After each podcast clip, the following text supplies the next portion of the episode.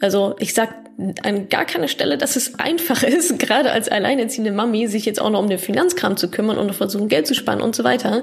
Aber trotzdem ist es alternativlos.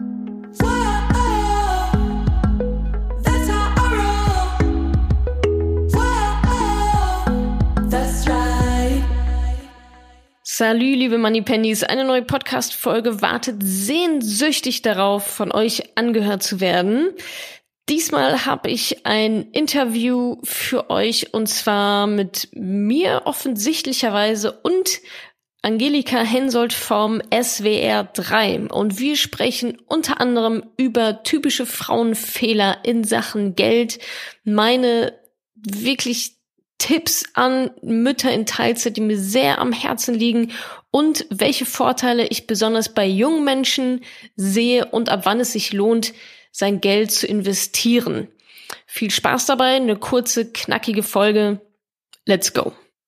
Dass Frauen sich nicht mit Finanzen beschäftigen und auch nicht mit Finanzen auskennen, ist es ein Vorurteil oder steckt da schon auch ein bisschen Wahrheit dahinter? Also ich glaube schon, dass da ein bisschen Wahrheit dahinter steckt. Also zumindest beschäftigen sie sich nicht so viel damit, wie sie sollten packen wir es mal so rum, das ist ja immer relativ, aber Frauen sollten sich meiner Meinung nach viel mehr mit ihren Finanzen beschäftigen und auch viel, viel besser auskennen, als gerade der Status quo das so zeigt. Dann gucken wir uns doch mal den Status quo an. Wie ist denn der? Also da gibt es sicherlich auch Unterschiede in den Generationen, natürlich nach dem Alter, aber ich sehe in eigentlich auch altersübergreifend, dass erstmal ja, viel zu wenig Frauen sich mit ihren Finanzen überhaupt beschäftigen. Ich glaube, das liegt auch daran, dass sie denken, sie können es nicht oder es ist viel zu viel Aufwand oder ich war nie gut in Mathe und sie sich dann auf andere Menschen verlassen, sei es der Finanzberater oder der Bankberater oder der Mann oder der beste Freund oder der Papa, wie es bei mir lange Zeit so war. Also da gibt's noch sehr, sehr viel zu tun, dass wir Frauen einfach in so eine Eigenständigkeit und Selbstbestimmtheit kommen und nicht mehr so sehr abhängig sind von anderen Menschen. Oft ist es ja dann auch tatsächlich der eigene Mann, der da dann die Kontrolle hat. Jetzt könnte ich ja sagen, mein Mann, der macht das halt einfach gut. Warum soll ich mich dann selber damit beschäftigen? Also erstmal kann ich gar nicht beurteilen, ob der das gut macht, wenn ich selber nicht weiß, wie es funktioniert. Ich glaube, ganz viele haben so das, also ich glaube, die meisten denken gar nicht darüber nach, ob es gut gemacht wird, sondern es macht halt einfach jemand und damit ist das Thema dann wieder erledigt. Aber angenommen, der macht das gar nicht mal so schlecht, dann ist ja trotzdem die Frage immer noch, was macht er da genau und was macht er für sich, was macht er für uns und was macht er auch für mich und möchte ich das überhaupt so, wie der das vielleicht macht? Ich finde, es ist ja so ein Riesenbrocken. Ja, man nimmt sich jetzt vor, okay, ich will was ändern, ich beschäftige mich jetzt mit meinen Finanzen. Und dann steht man da vor so einem Megaberg. Womit soll man denn anfangen? Der Anfang, also erstmal vorweg, der Berg sieht größer aus, als er letztendlich ist. Da haben ja auch ganz viele verschiedene Branchen Interesse daran, diesen Berg so groß wie möglich aussehen zu lassen, dass man ja nicht auf die Idee kommt, das selber zu machen, sondern schön weiterhin dem Bankberater vertraut. Aber der erste Schritt ist recht simpel einfach mal zu schauen, was habe ich eigentlich? Also was, also habe ich habe ich ein eigenes Konto oder nicht? Wenn die Antwort Nein lautet, dann aber Attacke, also ein eigenes Konto aufmachen. Das ist schon mal der aller, allererste Schritt. Und ansonsten äh, Versicherungsverträge einfach mal anschauen lassen. Das kann man gerne von dem, von dem unabhängigen Berater dann, dann machen. Mein Kontostand, was habe ich für Vermögenswerte auch? Habe ich vielleicht eine Immobilie oder habe ich einen Bausparvertrag oder wie auch immer? Was habe ich aber auch nicht? Also sprich Schulden. Bin ich verschuldet? Weiß ich das überhaupt? Also einfach mal so ein Gefühl dafür bekommen, wie es um mich aktuell steht. Also einmal eine Status Quo-Aufnahme zu machen und dann auch so die alltäglichen Ausgaben einfach mal anzuschauen. Dafür müsste man dann Haushaltsbuch führen. Das ist super langweilig, aber sehr, sehr effizient. Einfach mal zu schauen, wie viel Geld kommt so rein. Das wissen zum Beispiel sehr viele Selbstständige auch gar nicht, weil es auch unregelmäßig ist. Wie viel Geld kommt rein und wie viel geht aber auch wieder raus? Und will ich das? Will ich das so viel Geld rausgeht für das, für das es drauf geht. Weil oftmals ist es ja so, dass wir uns verleiten lassen, hier noch was zu kaufen, dann noch was zu kaufen. Dann muss es irgendwie das neue Auto sein, weil die Nachbarn auch ein neues Auto haben. Also einfach mal so ein bisschen Selbstreflexion. Wie ist eigentlich mein Umgang mit meinem Geld aktuell? Und möchte ich, dass das so ist? dann habe ich mir einen Überblick verschafft und dann sagen sie ja aber auch, dann muss ich mit meinem Geld auch eigentlich was machen. So auf dem Konto rumliegen lassen bringt nicht viel. Was wäre denn dann der nächste Schritt? Also erstmal der allererste Schritt noch davor, bevor es irgendwie ans Investieren geht oder so, ist immer zu schauen, habe ich einen Notgroschen. Das ist einfach die absolute finanzielle Grundlage, finanzielle Sicherheit. Habe ich einen Notgroschen, der auf meinem Konto liegt, mit dem nichts passiert, der da einfach langweilig rumliegt aber der ist dafür da, wie gesagt, für Notlagen, Auto geht kaputt, Krankheit, was auch immer. Der sollte ungefähr drei Monatsgehälter beinhalten, also so viel, dass ich und die Person, die von mir abhängig sind, drei Monate lang überleben können. Das kommt daher, dass wenn man vielleicht einen Job verliert, dann hat man, braucht man vielleicht in der Regel drei Monate, um neuen zu bekommen. Und wenn der auch geregelt ist, der Notgroschen, wenn ich da gut aufgestellt bin, dann geht es an den Vermögensaufbau, also mein Geld zu vermehren. Da sind wir dann auch wieder ganz schnell bei der Altersvorsorge, Rentensystem, gesetzliche Rente und so weiter. Ist ja nicht mehr darauf ausgelegt, dass wir auch im Alter unseren Lebensstandard halten können. Das ist einfach nicht mehr das Ziel der Politik, ist auch ganz offiziell kein großes Geheimnis. Das heißt, wer macht's denn dann? Dann muss ich es halt selber machen. Und da geht es dann darum, Vermögen jetzt in den Jahren bis zur Rente aufzubauen, so dass ich dann schön mit wie viel Jahren auch immer, steht ja auch noch in den Sternen, dass ich da dann noch vernünftig leben kann. Gerade Frauen sind ja, was Aktiengeschäfte angeht, mega zögerlich, scheuen auch auf das Risiko. Was sollen die denn tun oder was könnten die denn tun, um wirklich auch sinnvoll Geld anzulegen? Die ähm, müssen trotzdem in Aktien investieren. da führt kein Weg dran vorbei. Äh, aber die gute Nachricht ist, dass man das Risiko sehr, sehr gut steuern kann. Also zu so einer individuellen Finanzstrategie gehört auch einfach die eigene Risikobereitschaft zu analysieren. Und da gibt es sicherlich auch Frauen, die sehr risikobereit sind. Das hängt natürlich auch vom Alter ab. Klar, wenn ich jetzt Anfang 20 bin, habe ich noch viel, viel länger Zeit, Vermögen aufzubauen und kann noch viel mehr Krisen mitmachen und aussitzen, als wenn ich jetzt Mitte 50 bin. So, da muss ich einfach das Risiko, wenn ich, je älter ich werde, irgendwann mal runterschrauben, weil ich einfach nicht mehr so lange Zeit habe, gewisse Knicke und Krisen, die ja auch kommen und auch kommen werden, noch ganz viel in unserem Leben, um die halt aussitzen zu können. Also Risiko, es ist nicht so, dass Aktien oder ETFs nur was für total Maniacs, risikobereite Menschen sind, ganz und gar nicht. Man kann auch sagen, hey, ich investiere nur 20 oder 30 oder 40 Prozent ähm, meines Vermögens oder meiner, meiner Sparrate in Aktien. Das ist sehr individuell steuerbar und das ist auch super wichtig, denn wenn man zu viel Risiko eingeht, kann das ganz schnell nach hinten losgehen, weil man dann nämlich in zum genau falschen Zeitpunkt Panik bekommt und alles verkauft und Verlust gemacht hat. Also Risiko ist ein, ist ein super wichtiges Thema, aber man kann es nicht alles über einen Kamm scheren und sagen, ja, Aktien sind ja so risikobehaftet. Also da kann man das schon sehr, sehr gut steuern. Und wie gesagt, also aus meiner Sicht führt da einfach kein Weg dran vorbei. Dann muss man halt so selbstachtsam sein, dass man da einen guten Weg für sich selbst findet. Was sind denn die häufigsten Fehler, die Frauen machen, wenn sie sich um Geld kümmern oder machen sie gar keine Fehler? Also der erste Fehler ist erstmal sich nicht drum zu kümmern. Das ist, das ist, glaube ich, so das. Und ansonsten klar gibt es, ich sag mal, so typische Finanzfrauenfehler. Das ist aber auch, ich sag mal, sehr sowas wie sich, sich klein zu machen, zu sagen, ich kann das nicht, das Gehalt nicht verhandeln, sind auch solche, sind auch solche typischen Frauenfehler, sage ich mal, oder immer zuerst an andere denken und dann irgendwann an mich. Das ist wie im Flugzeug. zuerst, die, wenn die Sauerstoffmasken runterfallen, setze ich zuerst meine eigene auf, weil dann kann ich nämlich den anderen besser helfen und nicht umgedreht.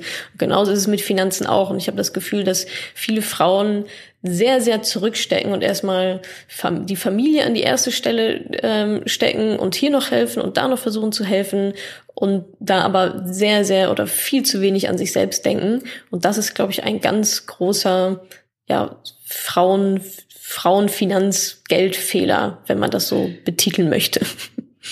Gerade wenn Familie kommt, dann ist es ja leider immer noch so, dass vor allem die Frauen eben äh, erstmal zu Hause bleiben. Viele gehen dann auch nur wieder in Teilzeit zurück im Beruf und dann sollen die auch noch irgendwie für die Zukunft vorsorgen finanziell. Das ist schon auch ganz schön schwierig. Oder wie lässt sich das organisieren? Total. Also gerade in, in so einer Situation auch alleinerziehende Mütter, ja, also super schwierig. Definitiv. Also ich sag also die Organisation drumherum ist, glaube ich, schwierig und das Geld dann zu sparen, das Geld dann anzulegen, ist eigentlich für alle relativ gleich. Egal, ob ich 25 Euro pro Monat oder 2.500 Euro pro Monat anlegen möchte. Die Mechanismen dahinter sind eigentlich immer die gleiche, eine Strategie zu erarbeiten und dann eben sich sich die Produkte rauszusuchen. Aber klar, letztendlich, wenn man in so einer Situation ist, ist natürlich viel viel härter aber trotzdem muss man da irgendwie einen Weg finden, weil auch, auch in jeder schwierigen Finanzlage ist ja trotzdem immer die Frage, und was nun? Also irgendwie muss ich mich da ja auch wieder versuchen rauszumanövrieren und dafür muss ich halt Dinge nun mal wahrscheinlich anders machen, als ich sie bisher gemacht habe. Und klar, das ist natürlich, also ich sag an gar keiner Stelle, dass es einfach ist, gerade als alleinerziehende Mami, sich jetzt auch noch um den Finanzkram zu kümmern und versuchen, Geld zu sparen und so weiter. Aber trotzdem ist es alternativlos. Für manche ist es schwieriger, für manche ist es leichter, aber für alle ist es vollkommen alternativlos. Und was ich aber auch oft sehe, sind nicht nur die alleinerziehenden ähm, Mamis, die da, die da Probleme haben, sondern auch, ich sag mal, die normale Mittelschichtsfamilie, die eigentlich genug in Anführungsstrichen Geld haben sollte, aber dann muss es halt irgendwie zweimal im Jahr der Thailandurlaub sein und alle zwei Jahre das neue Auto und die kommen auch nicht sonderlich gut dabei weg. Also da muss man natürlich auch gucken, wo, also was ist mir wichtig, was sind meine Prioritäten? Das ist natürlich, je mehr ich verdiene, desto leichter ist es theoretisch, da dann auch mal vielleicht auf was anderes zu verzichten. Aber letztendlich ist das immer, sind das immer die gleichen Fragen. Also was ist meine Priorität? Was ist mir wie viel wert? Muss ich das haben? Ja oder nein? Und wo kann ich noch mehr Geld sparen letztendlich? Gerade für die Frauen, jetzt nicht die, also nicht nur die Alleinerziehenden, sondern eben die in Teilzeit gehen, die ja. quasi Familienarbeit leisten, ja. können die denn, also die haben es später besonders schwer, weil die Rente natürlich besonders niedrig ist, weil sie wenig gearbeitet haben. Können die denn ihre Männer da irgendwie dran beteiligen am eigenen Vermögensaufbau? Ja, sollten sie auf jeden Fall. Also meiner Meinung nach sollte es dafür eine Ausgleichszahlung geben. Also wenn ich jetzt zu Hause bleibe oder dann nur noch als Teilzeit einsteige und mein Mann macht weiterhin die dicke Karriere und zahlt da weiter schön in seine Rentenversicherung und Aktien, Sparpläne und was weiß ich nicht alles ein und ich sitze da und denke mir, ja, geil, was ist jetzt eigentlich mit mir? Weil ich habe ja effektiv das Geld halt nicht, um genau das Gleiche zu tun. Also da gilt es, also erstmal ganz am Anfang Augen auf bei der Partnerwahl und äh, dann, wenn es dann soweit ist, ist das einfach ein Kommunikationsthema. Ich glaube, dass viele Frauen weiß nicht, ob die dann darauf warten, dass der Mann um die Ecke kommt und sagt, hier, lass uns doch mal irgendwie darüber reden. Viele Männer haben das nicht auf dem Schirm. Das ist so meine Erfahrung. Die meinen das gar nicht böse, aber die denken so halt gar nicht. Das heißt, es ist die Verantwortung von uns Frauen zu sagen, hör mal, das ist ja, wie wollen wir das eigentlich machen? Wie, wie planen wir das eigentlich? Das Kind ist jetzt unterwegs oder wir, wir, wir wollen Kinder haben. Wie machen wir das denn dann eigentlich? Also es ist viel zu selbstverständlich, dass die Frau sowieso mal dann immer irgendwie zu Hause bleibt und in Teilzeit geht. Warum macht das nicht der Mann? Also da fängt es schon an. Und wenn es dann, wenn die Entscheidung dann ist, okay, der eine geht in Teilzeit, meinetwegen lass uns jetzt die Frau sein, weil es ist ja nun mal meistens so, dann muss da ganz klar eine finanzielle Regelung her, weil, wie Sie genau richtig gesagt haben, ich also ich arbeite ja auch den ganzen Tag, werde dafür aber nicht vergütet. So, und das heißt, da muss es irgendeine, da muss eine Regelung geben, dass auch die Frau zumindest mal ihre ganzen Rentengeschichten weiterhin finanziell ähm, aufrechterhalten kann. Wissen Sie, was ich total verrückt finde? Es gibt diese Studie, dass irgendwie, ich weiß jetzt nicht mehr die Zahl, aber es sind wahnsinnig viele Frauen, die wissen, dass ihre Rente eigentlich nicht zum Leben reicht, aber die sagen auch, ich habe eigentlich gar keinen Bock, mich damit zu beschäftigen, weil das deprimiert mich so. Und ich habe am Samstag auf einer Party mal so eine Umfrage gemacht und es ist also meine äh, nicht repräsentative Umfrage bestätigt das, ja. Und es gab auch nicht wenige, die gesagt haben, naja, es gibt ja dieses Unterhaltsrecht und dann muss er halt ein Leben lang für mich zahlen. Also woher kommt es, dass Frauen, so viele Frauen diese Vogel-Strauß-Politik betreiben? Ich, ich finde es total äh, genauso abgefahren. Also ich möchte mir diese Mädels immer mal nehmen und so schütteln und einmal kurz mit dem Kopf gegen die Wand oder weiß ich auch nicht, einen kalten Eimer Wasser ins Gesicht oder so. Weil es ist, ja, ich, ich weiß es nicht genau, woran es liegt. Ich glaube, es ist eine Mischung aus Sozialisierung natürlich, je nachdem, wie man auch aufgewachsen ist. Papa hat immer alles bezahlt, Papa hat sich immer um alles gekümmert, Mama war halt zu Hause, oder auch dieses ganz typische, ja, was ja schon in der Kindheit, diese Rollenbilder, Mädchen sind schlecht in Mathe, kletter bitte nicht zu hoch auf das Gerüst, bleib lieber hier unten, sei still, seh gut aus. Da, da sind natürlich ganz viele Faktoren, die damit reinspielen. Aber letztendlich ist das auch wieder vollkommen egal, weil ich muss ja irgendwas auf die Kette kriegen und ich, also mich macht das auch ärgerlich, so, solche Aussagen, naja, dann gibt's ja noch dies und dann gibt's ja noch das und Unterhaltsrecht und so weiter. Das ist totaler Blindflug. Es ist ja wohl auch schon vorgekommen, dass sich Gesetze ändern. Oder überhaupt mal Gegebenheiten ändern. Also ja, weiß ich dann jetzt auch nicht, was dann die Strategie ist. Man ist halt immer so ein bisschen Spielball und dann darf man sich natürlich auch nicht wundern, wenn dann ähm, irgendwann mal alles den Bach runtergeht. Und ähm, nee, finde ich finde ich genauso abgefahren diese. Sehen ja. Denn so ein bisschen Generationenwechsel? Also die die jungen Frauen, die jetzt weiß ich nicht so 20 sind, machen dies besser? Teils, teils. Also ich habe schon das Gefühl, dass sich da gerade einiges tut, außer im ganzen Bereich Female Empowerment und also sei es in der Arbeitswelt, Karriere oder auch Bestimmtheit in der Familie, in der Partnerschaft. Also ich glaube schon, dass sich da sehr, sehr viel tut. Auf der anderen Seite ähm, werden ja aber auch gerade so gewisse Strömungen, soziale Strömungen beobachtet im Sinne von, es ist alles so unsicher, es gibt zu viele Möglichkeiten und wir besinnen uns da mal wieder zurück auf unsere Rollenbilder, weil das ist das Einzige, was ja irgendwie feststeht.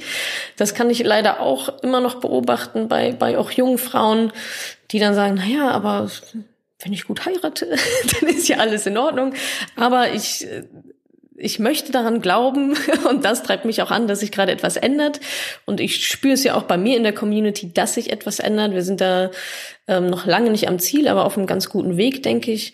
Und deswegen ist es ja auch so wichtig, dass wir diese Aufklärungsarbeit machen. Also ich und eben auch verschiedene Medien und andere Bloggerinnen, Kollegen, dass sich da auf jeden Fall was tut. Und es wird ja, das Thema wird ja auch angenommen. Also alleine, ich sag mal, das Wachstum meines Projekts oder auch meiner Community über die letzten Monate, das zeigt ja, aha, das Interesse ist da. Also es ist nicht, dass alle sagen, oh nee, das mache ich irgendwie nicht und keine Lust und das macht mein Mann, sondern es gibt ja auch immer mehr Frauen, die jetzt vielleicht auch durch das Angebot dieses Themas merken, aha, guck mal, das ist gar nicht so schwierig und ja, macht schon Sinn, mich selber damit zu beschäftigen. Ich glaube, viele haben das Thema generell einfach auch, auch nicht auf dem Schirm und wenn es dann hochploppt, dann ist oh nee, habe ich keine Lust, mich zu beschäftigen. Und irgendwann werden sie dann hoffentlich aber auch dann gedreht in die richtige Richtung. Das ist zumindest mein, mein Anspruch.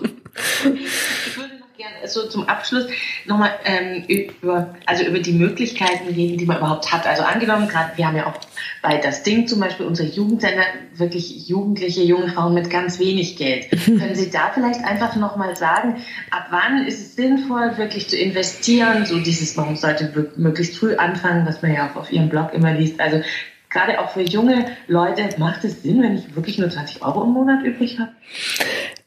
Immer. Es macht immer Sinn, egal mit welchem Geld und auch egal in welchem Alter. Also das sind zwei Fragen, die ich sehr häufig gestellt bekomme. Ich habe ich hab ja nur so wenig Geld, lohnt es sich? Oder ich bin schon so alt, lohnt es sich? Und es lohnt sich immer im Leben, Vermögen aufzubauen und, und Geld zu vermehren. Das ist einfach so.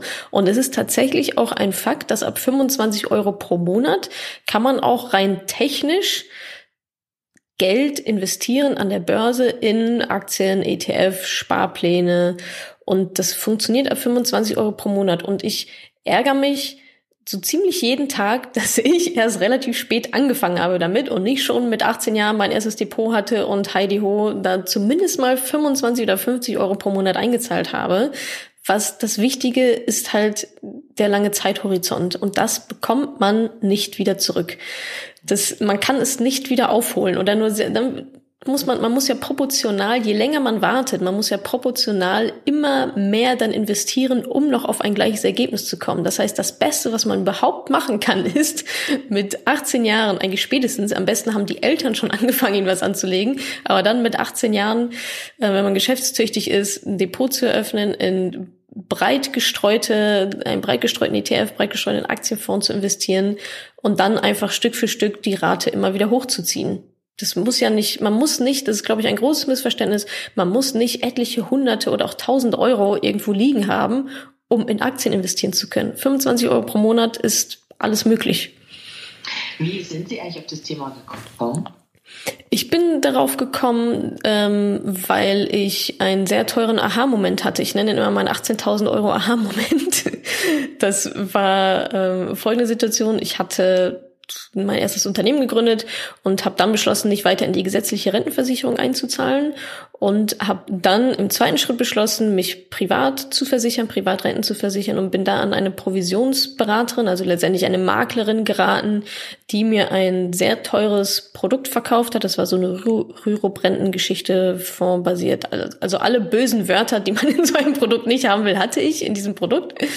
Und ja, weil ich keine Ahnung hatte, ich hatte auch keine Lust, mich damit zu beschäftigen, andere Sachen zu tun, wie das dann so ist im Leben. Ich habe das unterschrieben und habe dann drei Jahre später festgestellt, dass diese, dass dieser Vertrag mich 18.000 Euro an Gebühren kostet.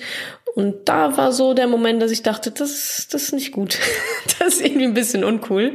Da muss ich jetzt mal selber den Hintern hochkriegen und mich mal ein bisschen einlesen und damit beschäftigen. Und so ist es, bin ich dann darauf gekommen, auch über meine eigenen Erfahrungen zu schreiben über Madame Moneypenny war ja dann ist ja dann so das Vehikel geworden und ja mittlerweile ist ja eine sehr schöne Community und auch Bewegung draus geworden. Von daher habe ich gerne diese 18.000 Euro eingesteckt, diesen Schlag in die Magengrube, was dann was dann doch wert im Nachhinein. genau. Und machen Sie das jetzt? Also ist das jetzt quasi Ihr, Ihr Beruf oder machen Sie noch was anderes? Ähm, mein eigentliches ähm, Unternehmen ist wgsuche.de. Also das ist war mein erstes Unternehmen und das betreibe ich auch noch weiter und da bin ich auch ähm, Vollzeit einem Start. Und Madame Moneypenny ist eher so das das Beiboot, das Nebenprojekt. Genau. Vielen Dank. Alles klar. Gut. Danke, dass du diese Podcast-Folge angehört hast. Wenn dir mein Podcast gefällt, abonniere ihn doch einfach mal direkt, damit du keine neuen Folgen mehr verpasst. Und hinterlasse auch super, super gerne eine Bewertung. Das würde mir wirklich sehr viel bedeuten. Also fix abonnieren, gerne direkt bewerten. Vielen, vielen Dank und bis zur nächsten Folge.